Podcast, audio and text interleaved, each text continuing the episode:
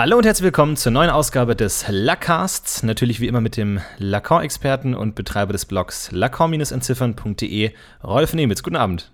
Guten Abend, Herr Will. Wir haben wieder ein paar Fragen von euch bekommen, die werden wir wie immer am Ende der Folge beantworten, aber als Hauptthema soll es heute gehen um den Blick.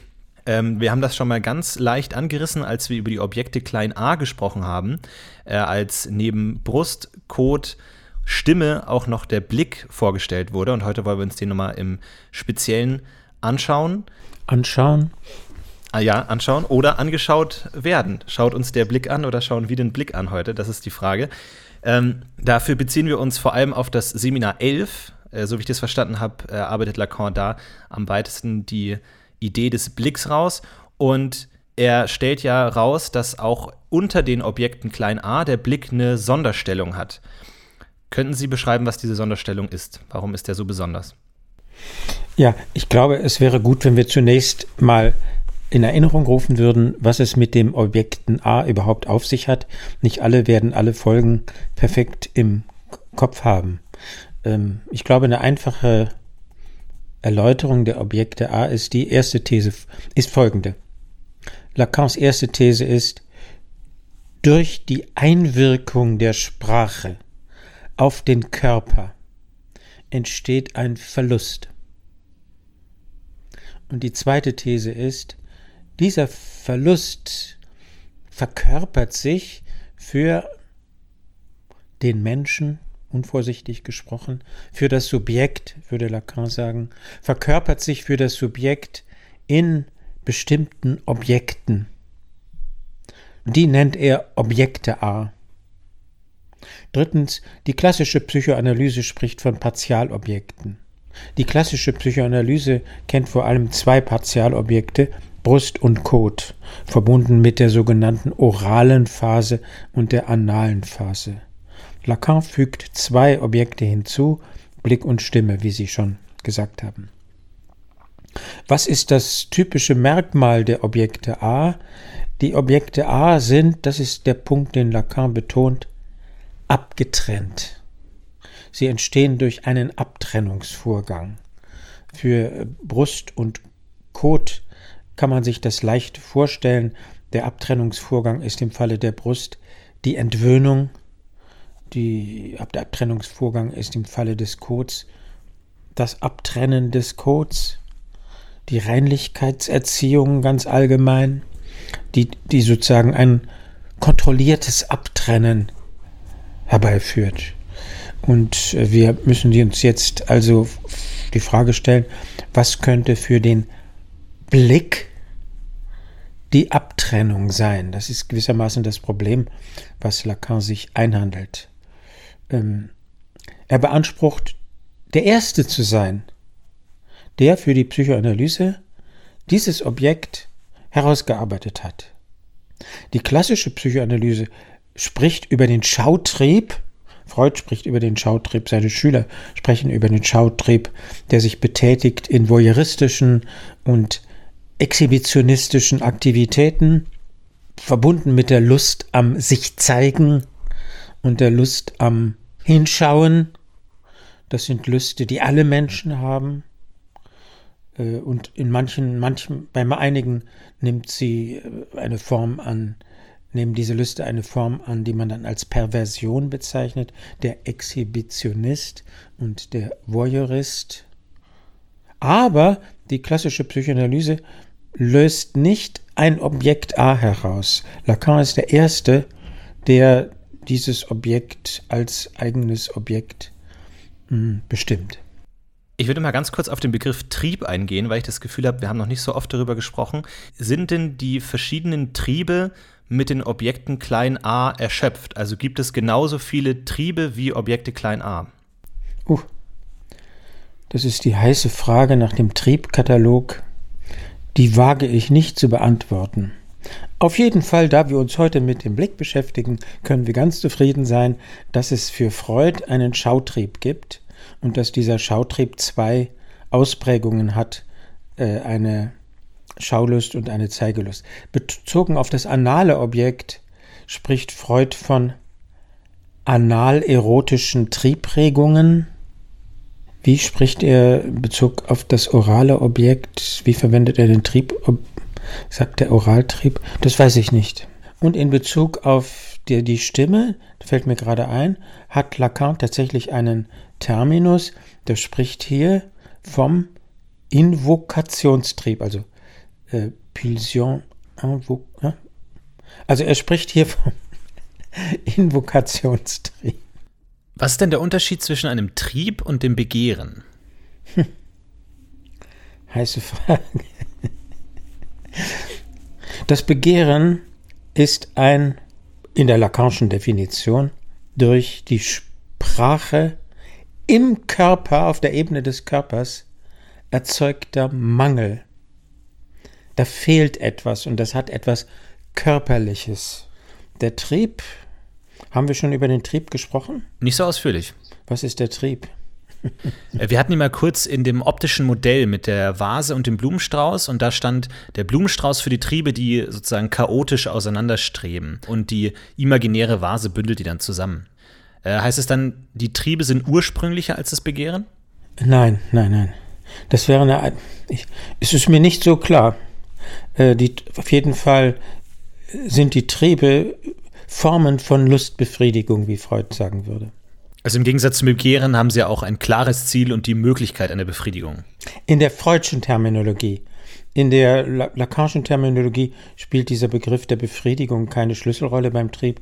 Äh, die Triebe sind Formen von Jouissance, von Lust. Was hat man sich denn ganz allgemein unter dem Blick vorzustellen? Ja, da geht es um ein breites Spektrum von Phänomenen. Ich glaube, bei Freud taucht dieses Phänomen, ohne dass er den Begriff des Blicks hat, zuerst massiv auf in der Analyse des sogenannten Wolfsmanns, der Wolfsmann-Analyse ein äh, 1000, 1918 veröffentlichter Text und äh, dieser Text handelt von einem Traum. Der Patient träumt, und ich lese die Passage mal vor. Ich habe geträumt, dass es Nacht ist und ich in meinem Bett liege. Mein Bett stand mit dem Fußende gegen das Fenster. Vor dem Fenster befand sich eine Reihe alter Nussbäume. Ich weiß, es war Winter, als ich träumte und Nachtzeit. Plötzlich geht das Fenster von selbst auf und ich sehe mit großem Schrecken, dass auf dem großen Nussbaum vor dem Fenster ein paar weiße Wölfe sitzen. Es waren sechs oder sieben Stück. Die Wölfe waren ganz weiß und sahen eher aus wie Füchse oder Schäferhunde, denn sie hatten große Schwänze wie Füchse und ihre Ohren waren aufgestellt wie bei den Hunden wenn sie auf etwas passen. Unter großer Angst, offenbar von den Wölfen aufgefressen zu werden, schrie ich auf und erwachte. Und äh, es gibt dann ausführlich äh, Assoziationen des Patienten zu diesem Traum, der über mehrere Jahre hinweg kommt äh, der Patient in seiner Analyse immer wieder auf diesen Traum zurück. Und ein entscheidendes Merkmal ist, dass diese Wölfe ihn anstarren und dass sie regungslos sind. Äh, daran knüpft sich die Analyse von Freud an, die ich jetzt hier ausklammere. Aber das wäre dann eine der Formen des Blicks. Etwas, was einen anstarrt und was Angst macht in diesem Falle.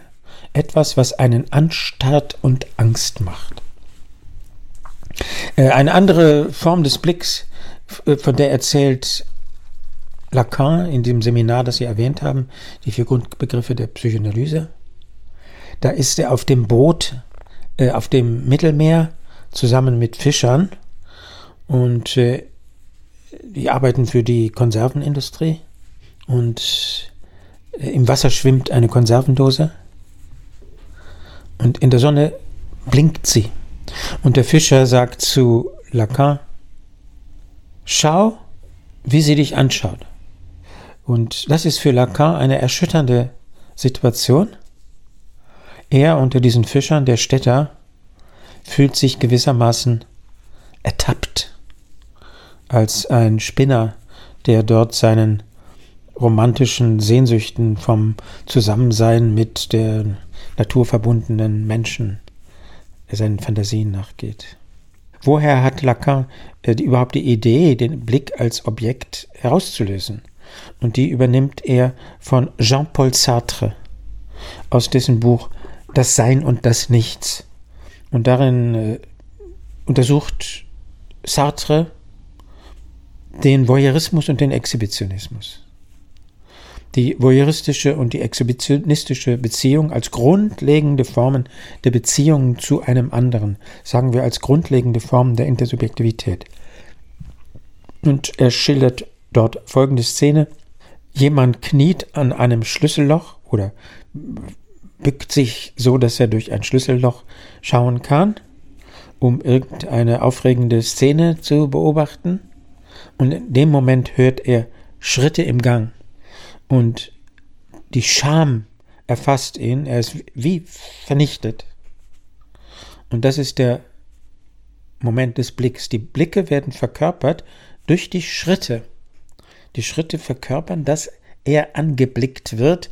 Und äh, in diesem Fall ist es nicht mit einer Angst, sind, ist der Blick nicht mit einer Angst verbunden, sondern mit, mit Scham, mit einem sehr, sehr starken Scham, einer, einer, einem, einem Vernichtungsgefühl. Noch ein weiteres Beispiel, sehr faszinierendes Beispiel. Zum ersten Mal spricht Lacan über den Blick in dem Seminar 10 über die Angst. Das erste Beispiel, an dem er den Blick erläutert, ist eine Buddha-Statue, die er in Japan gesehen hat. Diese Statue hat keine Augen mehr, weil die Nonnen des Klosters, in dem sie steht, diese Augen dauernd berührt haben, um ihm dem Buddha die Tränen abzuwischen. Was es dort noch gibt, ist eine Art Grat, und, und auf diesem Grat reflektiert das Licht und dadurch hat man den Eindruck, dass es, Augen, dass es einen Blick gibt oder Augen gibt. Daran sieht man, dass wichtig ist an dem Blick, dass er, dass es etwas ist, was fehlt. Der Blick in der Lacanischen Konzeptualisierung ist ein ist mit einem Fehlen verbunden, wie alle diese Objekte. A, das sind fehlende Objekte. Ein anderes Beispiel ebenfalls aus dem Angstseminar ist das Weiße im Auge des Blinden. Äh, ich weiß nicht, ob Blinde überhaupt etwas Weißes im Auge haben, äh, etwas anderes Weißes als die Nichtblinden. Gut, aber nehmen wir mal an, das ist so. Das Weiße im Auge des Blinden, das heißt, wo etwas fehlt. Die Szene von Sartre kann ich gut verstehen, weil da irgendwie eine Veränderung bevorsteht. Also der Voyeur ist im Begriff, erwischt zu werden und wird sich dann diesem unheimlichen Blick bewusst. Aber in der Szene von Lacan kann ich es nicht ganz nachvollziehen, weil da ist er ja über Stunden hinweg in dieser Situation mit den Fischern. Und es braucht aber diesen Lichtreflex in der Dose, um dass er sich sozusagen selbst sieht in der absurden Situation, eher als großer Intellektueller unter diesen einfachen Arbeitern. Warum braucht es diesen Reflex da? Was hat sich genau da verändert, damit er sich da selbst sehen kann? Ist es die Präsenz des anderen oder sowas in der Richtung? Das kann ich Ihnen nicht beantworten. Ich würde sagen, äh, nehmen wir es erstmal uns, nehmen wir es doch erstmal zur Kenntnis, dass es Situationen gibt, in denen man sich angeschaut fühlt und in denen einen das erschüttert, in denen man sich überraschend angeschaut fühlt. Aber was zeichnen solche Situationen aus?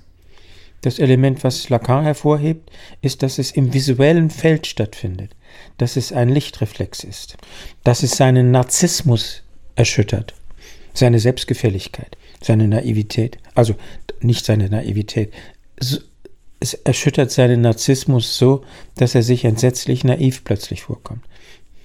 Oder warum braucht es diesen anderen Punkt des Lichtreflex, damit diese Wirkung entsteht? Ich kann nur sagen, es gehört zum normalen Wissen, dass das angeblickt werden ein ungeheurer Vorgang ist. Der wird sorgfältig reguliert. Das gehört zum, zum normalen Leben. Wenn irgendwelche Gangs durch die Straßenstreifen, die sie besetzt haben, stachen sie mit ihren Blicken die anderen nieder. Die dürfen nicht zurückschauen. Das würde als Herausforderung aufgefasst gefasst werden. Das gibt eine Schlägerei. Jemanden niederstarren, sagt man. Man darf jemanden ganz normal auf der Straße nicht zu lange anschauen. Das gelte als Herausforderung, als aggressiv. Also der Blick hat eine ungeheure Wirksamkeit. Von dieser Alltagserfahrung sollte man erstmal ausgehen. Dann natürlich in erotischen Beziehungen. Sexuelle Beziehungen werden häufig durch Blickwechsel in Gang gesetzt. Es ist so. Und dann gibt es das Phänomen des bösen Blicks. Wie jeder weiß, ähm, in den Mittelmeerkulturen besonders ausgeprägt und es gibt Schutzzauber gegen den bösen Blick. Bis vor kurzem hatte die, äh, war das die türkische Airline, ein Schutzzauber-Logo, einen blauen Kreis auf weißem Grund.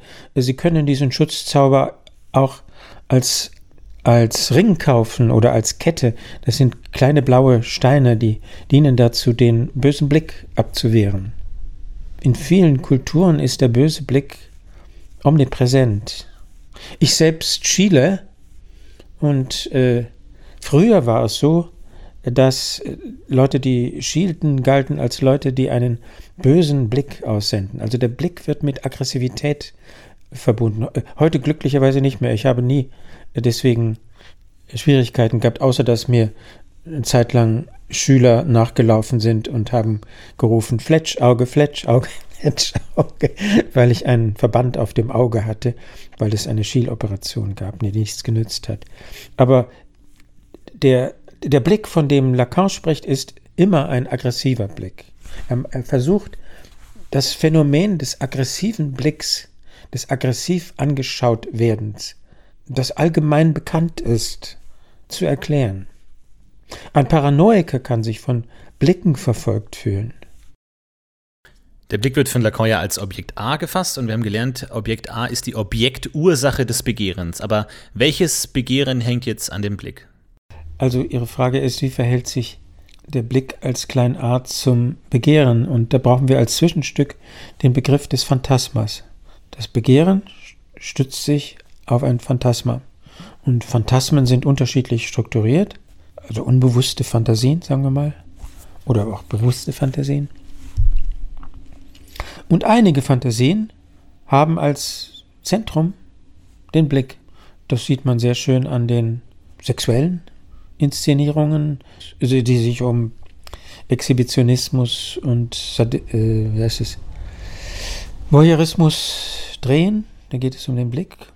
Und wir Neurotiker, sage ich jetzt mal, ich weiß gar nicht, ob Sie Neurotiker sind, aber ich sage es mal vorsichtshalber.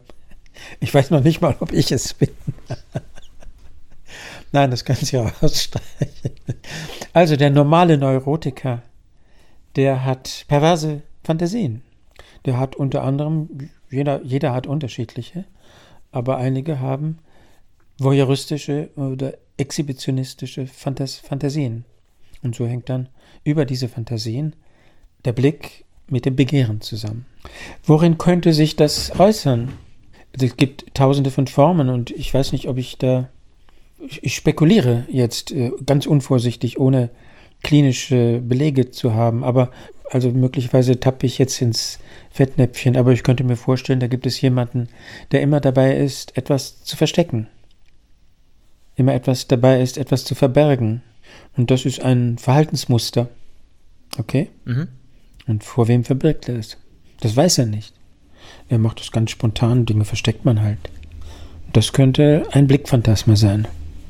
Er versteckt es vor einem Blick und bietet es diesem Blick dadurch zugleich an. So könnte das funktionieren, aber wie gesagt, das ist jetzt eine wilde Konstruktion. Der Voyeurist, der, der durch das Schlüsselloch schaut, der hat natürlich ein manifestes Begehren, jetzt kein nichts Verdrängtes. Er hat äh, den Wunsch zu sehen und er hat auch eine manifeste Lust, eine Lust am Zuschauen. Aber er hat auch ein unbewusstes Begehren. Äh, unbewusst ist er nämlich ein Exhibitionist und davon weiß er nichts. Er identifiziert sich mit dem, sagen wir, Paar, das er durch den Schlitz der Jalousie betrachtet und glaubt unbewusst, dass sie unbedingt beobachtet werden wollen. Das ist ihm nicht zugänglich. Das ist das unbewusste Begehren des Voyeurs. Er hat ein exhibitionistisches Begehren und dieses exhibitionistische Begehren muss er verdrängen. Warum muss er es verdrängen? Weil er vielleicht vor diesem, weil dieses Begehren ihm Angst macht. Dasselbe gibt auch für den Exhibitionisten, also dasselbe spiegelverkehrt. Das heißt, seine Lust am Exhibitionismus macht ihm Angst und deswegen projiziert er diese Lust dann auf die anderen, die er beobachtet. Mhm. Und identifiziert sich mit ihnen. Mhm. Und der Mysteriöse im Treppenhaus, der diese Schritte verursacht, der wird dann wiederum die furchteinflößende Strafe für diese Lust? Kann man das so verstehen? Da, mit der Strafe kommt jetzt eine gewaltige symbolische Instanz äh, rein, die strafende Instanz.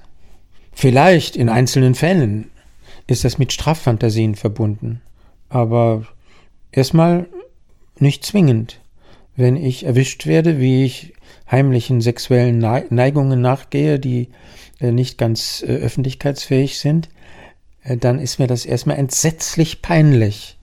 Das muss nicht mit einer Straffantasie verbunden sein. Das kann es. Aber diese, diese Angst vor dem Erwischtwerden, vor dieser peinlichen Situation spielt schon eine Rolle. Das Erwischtwerden ist eine der Formen, in denen der Blick wirksam ist. Warum ist es so schrecklich, erwischt zu werden? Und Lacan sagt, weil hier ein Objekt ins Spiel kommt, das äh, starke Effekte hat. Sagt Lacan was dazu, in welchen Situationen oder unter welchen Bedingungen diese Art von Blick entsteht? Lacan stellt sich diese Frage und er beantwortet sie auf einer sehr allgemeinen Ebene. Das, was da sein muss, ist der Raum. Wenn wir es mit dem Blick zu tun haben, haben wir es immer mit dem Raum zu tun. Das visuelle Feld, das Feld äh, des Blicks, ist das Feld des Raumes. Und da stellt sich dann als nächstes die Frage, was für eine Art von Raum das ist. Und jetzt wird es sehr abstrakt und ein bisschen schwer nachzuvollziehen, wahrscheinlich, wenn man das zum ersten Mal hört. Es ist für Lacan nicht der euklidische Raum. Die, dieser, der Raum, in dem der Blick auftaucht, ist nicht der Raum, den wir in der Schule gelernt haben. Der dreidimensionale ähm, Raum, in dem die Winkelsumme im Dreieck immer 180 Grad ist und so weiter und so weiter. Sondern es ist für ihn ein Raum, der nur dargestellt werden kann durch die mathematische Topologie. Und das ist eine andere Form des Raumes, aber er arbeitet un mit ungeheurer Intensität an einer Verbindung zwischen Psychoanalyse und mathematischer Topologie, unter anderem, weil es, wie er meint, die mathematische Topologie ermöglicht, das Objekt Blick, den Blick als Objekt A, zu präzisieren, zu sagen, wie das eingeordnet ist. Und was ist das Besondere an diesem Raum der mathematischen Topologie? Was unterscheidet den vom normalen Raum? Oh, da müsste ich jetzt in die, das ist jetzt ein Nebenthema, aber ich sage ein paar Sätze dazu. Das ist, äh, die mathematische Topologie ist eine Raumlehre, die, das ist die moderne Geometrie, kann man sagen. Und sie misst nicht. Sie sagt nicht, diese Strecke ist länger als jene Strecke oder diese ist gleich lang oder diese ist kürzer, sondern sie bezieht sich auf Flächen, die beliebig verformt werden können und fragt, welche Eigenschaften erhalten bleiben bei beliebiger Verformung. Denken Sie beispielsweise an einen Autoreifen. Stellen Sie sich vor, dass der Autoreifen beliebig verformt werden kann, ohne zu zerreißen. Und jetzt verformen Sie in Ihren Gedanken, welche Eigenschaft bleibt, welche Merkmale bleiben erhalten. Und das wichtigste Merkmal aus der Lacanischen Perspektive ist für diesen Fall, dass es innen ein Loch gibt. Das bleibt. Das, wo man hinterher die Achse durchsteckt. Sie verstehen, was ich meine, ja? Mhm. Und äh, das ist für Lacan, um die, um die Kurve zu kriegen, dieses zentrale Loch, wie er sagt, der Ort des Objekts A. Also zum Beispiel des Blicks. Mhm. Also eine Leere. Das zentrale Loch in einem Autoreifen, das ist sozusagen nichts, aber es ist strukturell entscheidend. Darum geht es ihm. Auf diesem Autoreifen kann man zwei Arten von Kreisen eintragen. Einmal Kreise, die, stellen Sie sich vor, Sie schneiden den Reifen auf Und dann sehen Sie einen, einen langen Schlauch und der hat äh, zwei Kreisenden, zwei kreisförmige Enden. Das ist, das ist die eine Art von Kreis, okay? Mhm.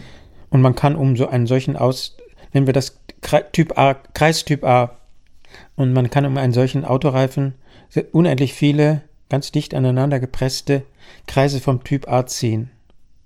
Okay? Mhm. Und zweitens kann ich aber einen Kreis um den Autoreifen ziehen, der, wie soll ich sagen, der gewissermaßen der Felge entspricht bei einem Fahrradreifen. Das ist ein zweiter Typ von Kreisen. So wie er auf der Straße abrollen würde. So wie er abrollen würde auf der Straße. Und auch da kann ich sehr viele nebeneinander liegende Kreise ziehen. Das heißt, ich kann auf diesem äh, Torus, wie das Gebilde genannt wird, auf diesem Reifen, zwei Arten von Kreisen eintragen. Mhm. Und ähm, wenn ich mir jetzt vorstelle, die Kreise vom Typ A, die kann ich nebeneinander legen, sodass ich die, wie soll ich sagen, als Spirale über den Reifen abwickle. Und dann irgendwann komme ich am Ausgangspunkt wieder an. Und wenn ich diese vielen Kreis, Spiralkreise äh, vollzogen habe, dann gibt es einen Kreis, den ich vollzogen habe, ohne es gewissermaßen zu wissen. Das ist der große Kreis, der Abrollkreis. Okay? Mhm. So, und das analogisiert er mit dem Anspruch und dem Begehren. Äh, die kleinen Kreise, Kreise vom Typ A, sind die Kreise des Anspruchs, der Forderung, der symbolischen Artikulationen.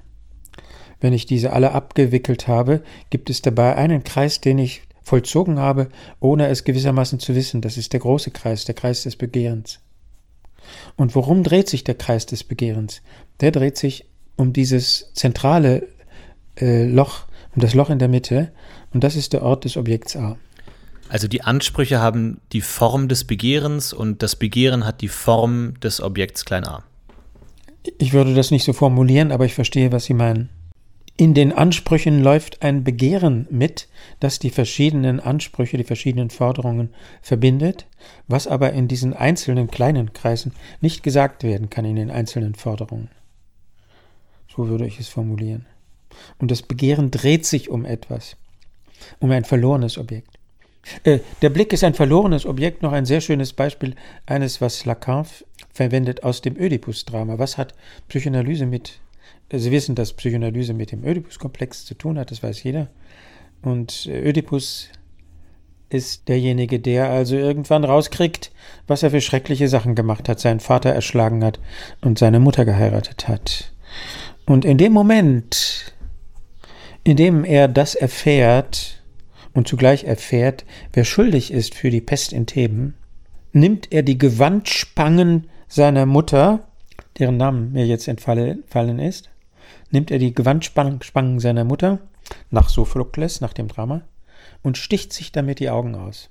Und Lacan referiert die Stelle so, und in diesem Moment liegen seine Augen als flüssige Geschwulste auf dem Boden.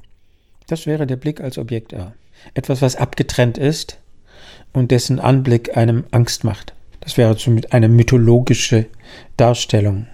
In dem Film Kill Bill gibt es eine solche Szene. Kill Bill 2, äh, viele Hörer werden das kennen. Und ähm, da gibt es einen Zweikampf zwischen der Heldin, die heißt Beatrix Kiddo, und die kämpft gegen L. Driver. Und L. Driver hat nur ein Auge und äh, auf dem anderen Auge hat sie eine Klappe, eine Augenklappe. Und damit wird schon der Blick signalisiert. Also es fehlt schon eins, sodass sie sozusagen, wie soll ich sagen, blickträchtig ist. Da gibt es ein Fehlen an der Stelle des Auges und damit entsteht der Blick.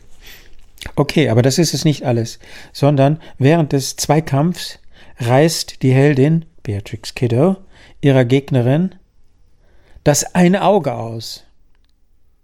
Und man sieht es dann in dem Film von Tarantino auf dem Boden liegen und für eine Sekunde sieht man, wie die Protagonistin mit ihrem nackten Fuß dieses Auge ihrer Gegnerin zertritt.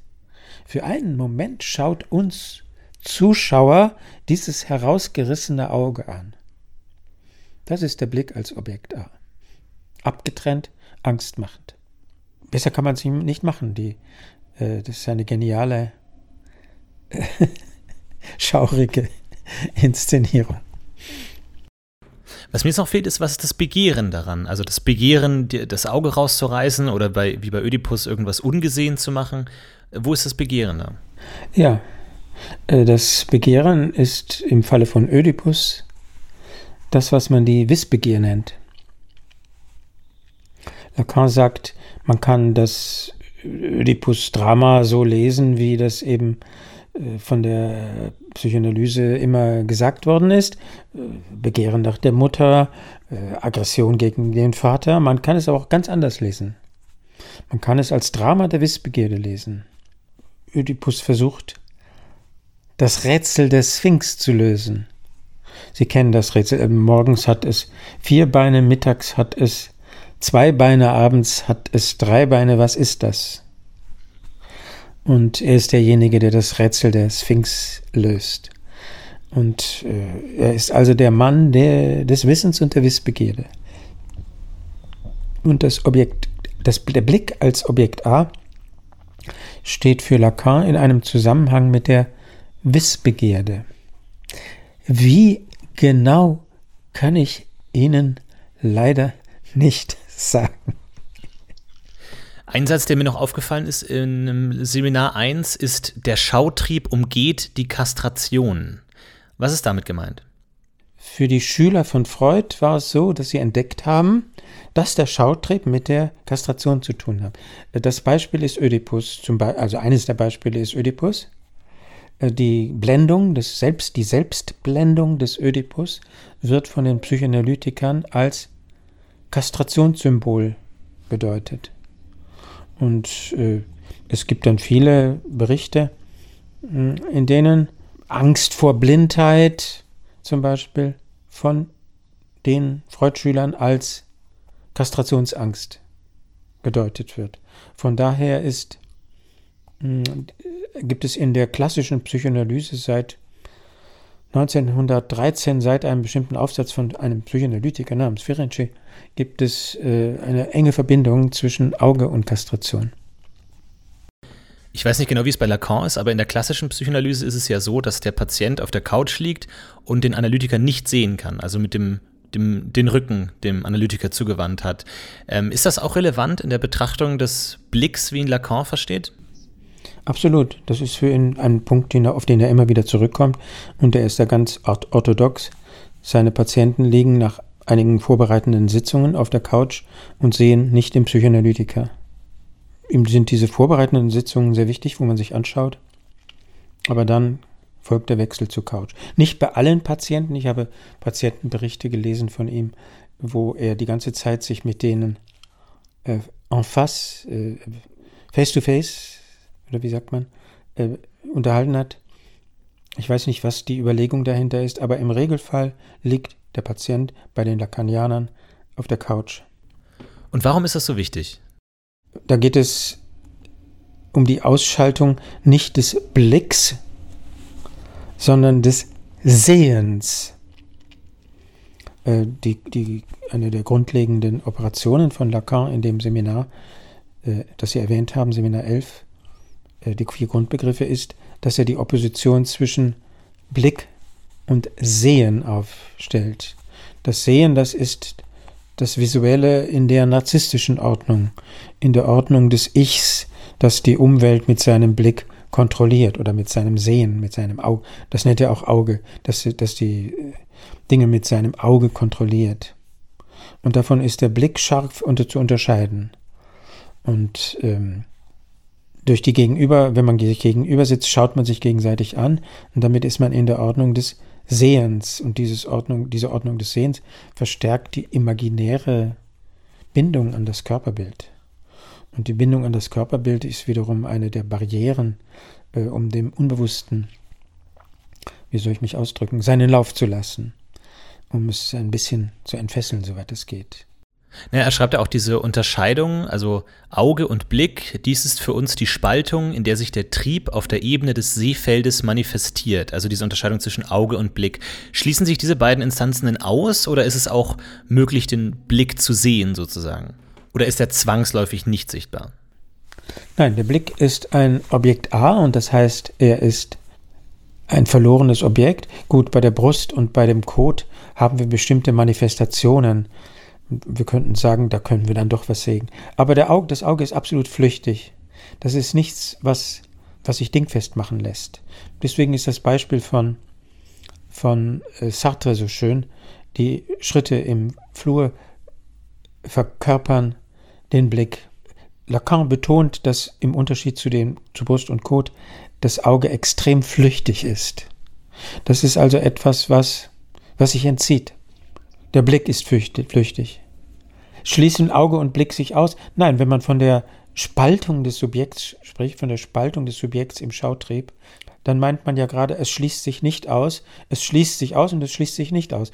Es, äh, es sind zwei verschiedene Ebenen, die ähnlich zueinander gehören wie das Bewusste und das Unbewusste. Also die gleichzeitig stattfinden, aber auf verschiedenen Ebenen. Kann man so sagen. Mhm. Man kann sagen, das ist der Grundgedanke der Psychoanalyse. Es findet gleichzeitig statt, aber auf verschiedenen Ebenen. Wir agieren beständig gleichzeitig auf zwei verschiedenen Ebenen und das wird hier auch durchgezogen für den Schautrieb, durch, mit der Spaltung von Auge und Blick.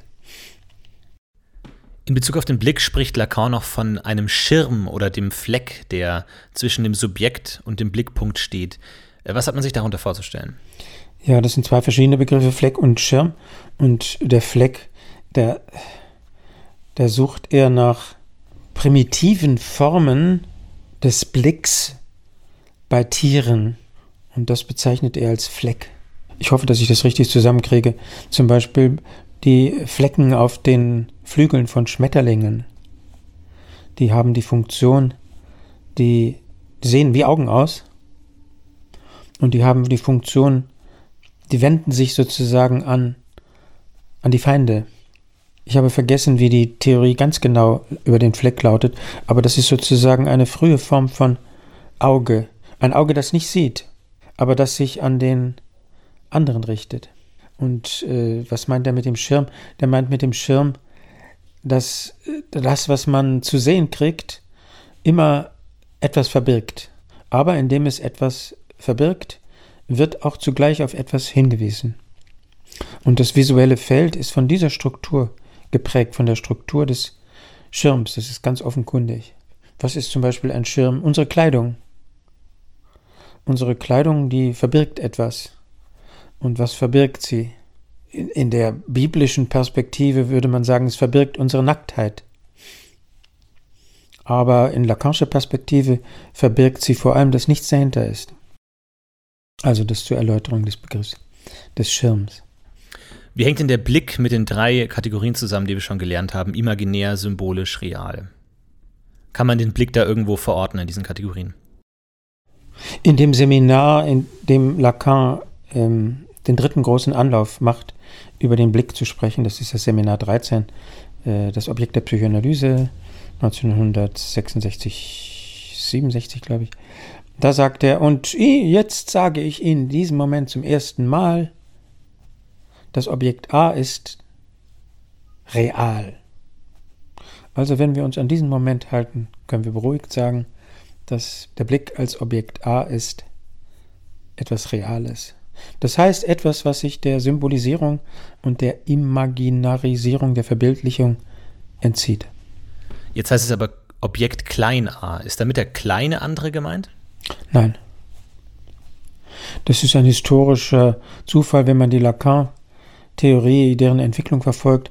Zunächst war klein a der klein andere, also der imaginäre andere des Gegenüber, des, der seinesgleichen, der so ist wie ich und gleichzeitig mein Rivale. Und daraus entwickelt sich dann im Laufe einiger Seminarjahre das klein a für das Partialobjekt. Also das muss man scharf auseinanderhalten. Also es steht nicht in der Abgrenzung zum großen A. Wahrscheinlich könnten wir große Teile der Lacanischen Theorie rekonstruieren, wenn wir das in Beziehung setzen. Klein a für den imaginären anderen, für das Gegenüber. Klein a als Objekt klein a und Groß a für den anderen in der Sprachfunktion, den Adressaten oder den Sender. Aber es ist jetzt sowas wie ein herrenloser Blick, also jetzt nicht sowas wie der, der Blick Gottes oder sowas, sondern es ist ein Blick ohne Besitzer. Das ist ein Blick ohne Besitzer. Äh, das Sehen, was man, das man Gott zuordnet, das ist ja, dass er alles sieht. Eine Fantasie, die mich als Kind enorm beschäftigt hat. Jahrelang sieht er wirklich alles. Ähm, das ist nicht der Blick.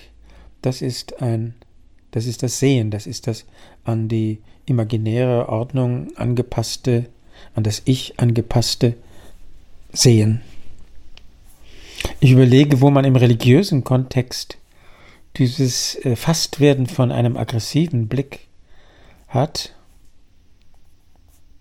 Das wäre schön, das muss es geben. Aber ich, mir fallen nur äh, das Erfasstwerden von einer Stimme ein. Das spielt eine große Rolle. Sowohl in der hebräischen Bibel als auch im sogenannten Neuen Testament. Aber das Erfasstwerden von einem Blick Müsste es das nicht zumindest in der Offenbarung des Johannes geben? Blickphänomene? Nein, ich weiß es nicht. Gut, dann kommen wir jetzt noch zu den Fragen, die ihr uns freundlicherweise eingesandt habt. Und zwar fragt als erstes der Julian, und zwar, ob wir nochmal in ausführlicher Weise auf das Vorbewusste zu sprechen kommen. Das Vorbewusste ist kein Begriff von Lacan, sondern ein Begriff von Freud. Bei Freud ist das ein sehr einfacher Begriff. Das, was mir im Augenblick nicht bewusst ist, ist nicht das Unbewusste, sondern Freud nennt es das Vorbewusste. Das, was bewusst werden kann. Äh, die heutigen Psychologen sprechen, glaube ich, von Bewusstseinsfähigkeit. Das Vorbewusste ist das, was bewusstseinsfähig ist. Und äh, was macht Lacan daraus? Lacan macht daraus, was mit der Sprache zu tun hat. Er sagt irgendwo, ich habe vergessen wo, na, das Vorbewusste, das ist die Sprache. Gut, also es klingt jetzt so, als hätte das Vorbewusste jetzt bei Lacan zumindest nicht so den großen Stellenwert. Korrekt. Gut, die nächste Frage kommt von Jakob und der fragt, ob es bei Lacan ähnlich wie bei Freud mit dem Oedipus-Komplex ein Entwicklungsnarrativ des menschlichen Subjekts gibt und wie das in Zusammenhang gebracht werden kann mit Lacans Zitat, das Unbewusste hat die Struktur einer Sprache. Also inwiefern lässt sich dann eine diachrone Entwicklung überhaupt denken? Jakob sieht richtig, dass Lacan vor allem synchron argumentiert, also eine Struktur untersucht und sich weniger um Entwicklungsfragen bemüht. Sein Argument ist, das haben die Psychoanalytiker lang genug gemacht, das hat wunderbare Ergebnisse gebracht, jetzt wird es Zeit mal eine strukturalistische Sichtweise äh, zu entwickeln, das heißt eine, in der ein synchrones System rekonstruiert wird. Er überschreitet immer wieder diese Regel und macht immer wieder Bemerkungen, die sich auf eine Genese beziehen, auf Entstehung, auf Entwicklung. Aber er arbeitet das nie zu einer Theo The Theorie aus, sodass sich die Frage, wie kann man von Lacan aus eine Theorie der Entwicklung entwickeln? Was würde Entwicklung bedeuten, wenn man Lacans Theorie be äh, berücksichtigt, könnte man von dort aus eine, einen neuen Typ von Entwicklungstheorie entwickeln? Finde ich eine hervorragende Frage, aber würde sicherlich die Arbeit mehrerer sehr, sehr schlauer Leute erfordern. Ja, da kann sich Jakob ja mal dran setzen. Ich wünsche ihm dabei viel Erfolg. Weiterhin hat uns Finn geschrieben und der fragt, ob es bei Lacan eine inhaltliche Überschneidung gibt zwischen den Begriffen Über-Ich und der große andere. Nein. Äh, äh, der große andere, das ist ein sehr vager Begriff. Äh, das meint also vieles. Und der wird von Lacan in vielen Richtungen entwickelt. Über das Über-Ich sagt Lacan nicht so viel. Ich weiß nicht, ob wahrscheinlich hat irgendjemand schon mal zusammengestellt, was er alles darüber sagt. Ich habe in Erinnerung, dass er irgendwo sagt, das Über-Ich ist ein verrückt gewordenes Gesetz. Das ist ein Gesetz, das sich vollkommen verselbstständigt hat. Und er fragt weiter, ob wir mal eine Folge machen zum Thema Über-Ich in Verbindung mit dem Text von Lacan Kant mit Zart. Uff, der Text Kant mit Zart ist unglaublich schwierig. Ob wir dazu je eine Folge machen werden, glaube ich nicht. Den auch noch zu beziehen auf den Begriff des Über-Ichs, das würde meine Kräfte hoffnungslos überfordern. Aber es gibt einen Punkt, äh, einen Verbindungspunkt. Bei Freud schon, den versucht Lacan auszuarbeiten Freud sagt, das Über-Ich hat sadistische Züge. Ich weiß, es gibt Menschen, ich habe sie so, sogar einige kennengelernt, die leiden entsetzlich unter ihrem schlechten Gewissen. Es foltert sie, es quält sie. Es ist wirklich grausam. Ich habe glücklicherweise nicht so ein äh, erbarmungsloses äh, Über-Ich. Und also von daher kann man sich vielleicht leicht vorstellen, was es heißen kann, ein sadistisches Über-Ich zu haben. Also haben wir eine Verbindung zwischen dem Über-Ich und dem Sadismus. Bei Freud. Und Lacan stellt sich unter anderem die Frage, ob sich das ausarbeiten lässt. Aber ich glaube, es ist hierfür zu schwierig. Ja, die letzte Frage von Thorsten ist vielleicht einfacher, denn der fragt, warum ist Rolf Nemitz selbst nie Psychoanalytiker geworden? Das ist eine Frage, die man strukturell nicht beantworten kann. Warum ist derjenige, der mich fragt, kein Maler geworden? Warum ist, er soll sich das fragen. Ich nehme an, er ist kein Maler. Warum ist er kein Komponist geworden? Warum ist er kein Mann bei der Müllabfuhr geworden? Warum er, ich glaube nicht, dass man beantworten kann, warum, warum man etwas nicht werden, ich wollte es nie werden. Äh, ich glaube nicht, dass man beantworten kann, warum man etwas nicht werden will. Es war nie auf meinem Programm. Ich habe ein anderes Programm. Mein, mein Programm ist, schwierige Texte zu entziffern. Texte, die man beim ersten Mal nicht versteht, die man beim zweiten Mal nicht versteht, die man beim dritten Mal nicht versteht, aber wo man anfängt, beim vierten Mal eine Ahnung zu bekommen, was, worum es gehen könnte. Und das hat für mich, für mich einen unbeschreiblichen Reiz. Wahrscheinlich äh, geht es Psychoanalytikern ähnlich. Die haben ja einen Patienten, der erzählt dann die Geschichten und sie fragen sich auch, was soll denn das? Ich verstehe nicht, was, was soll dieser Traum und was soll dieses merkwürdige Verhalten. Aber es hat sich bei mir nie an, nie in diesen Wunsch verdichtet, ein Psychoanalytiker zu sein. Es ist, ist nicht mein Wunsch. Ja, falls ihr noch Fragen habt, könnt ihr uns sie gerne schicken an mail.lacast.de oder über Twitter oder Facebook. Und ansonsten bedanke ich mich natürlich wieder recht herzlich bei Rolf Nemitz. Nichts zu danken, Herr Will. Und bis zum nächsten Mal. Tschüss. Bis zum nächsten Mal. Tschüss.